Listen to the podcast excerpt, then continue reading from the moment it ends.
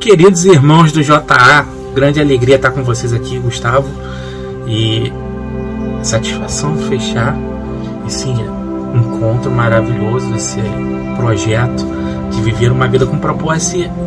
Para a gente encerrar, o que a gente precisa ter em mente? Nós já percebemos várias situações, vimos que tudo começa na mente, que Deus tem coisas grandes, mas definitivamente propósito, como vivê-lo na prática, como a gente fazer da nossa vida um propósito maior. Querido, exatamente isso que nós precisamos ser, porque primeiro a gente é, para depois fazer, para depois ter. Para ter uma vida de produtos, de, de, de produzir frutos, precisamos ser pessoas como Jesus. Precisamos ser pessoas tal como Deus nos vocacionou.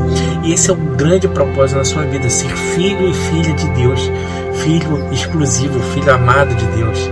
Exatamente isso, porque na maneira que eu sou filho, eu tenho DNA de Deus, eu sou como Deus, porque Jesus até falava: fareis obras maiores do que a minha. É justamente isso. Você é chamado a fazer obras maiores do que a de Jesus através do Espírito Santo. E tudo na vida é através de um propósito.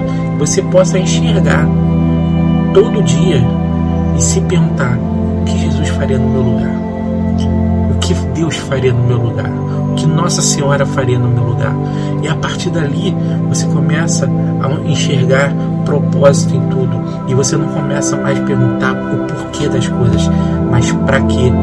Vivendo assim, não uma vida reativa, uma vida no automático, mas uma vida centrada em fazer a vontade de Deus.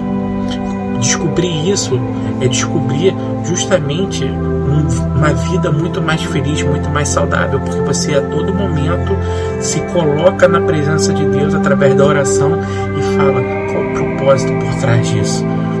O que Deus quer me usar através disso.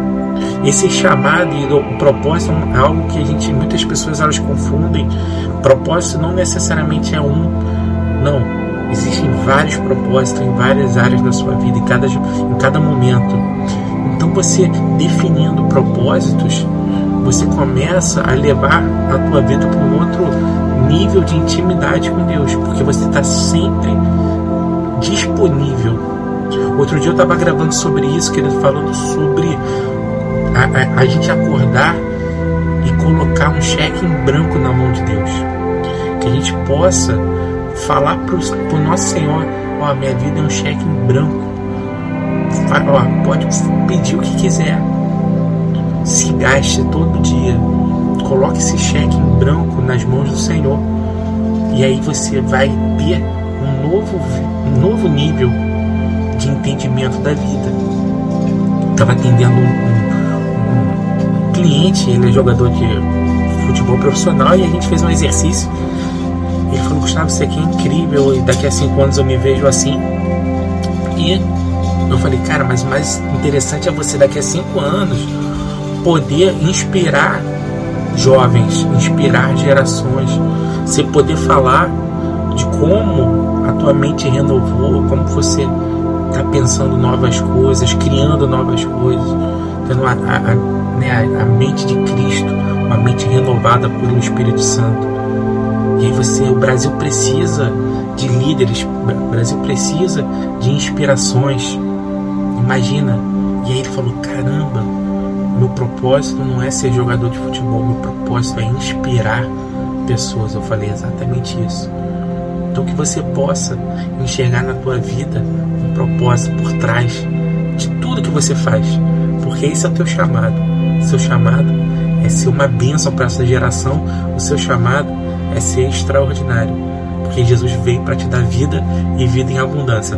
Voa, vai longe, porque é isso que Deus tem para você. Forte abraço, querido.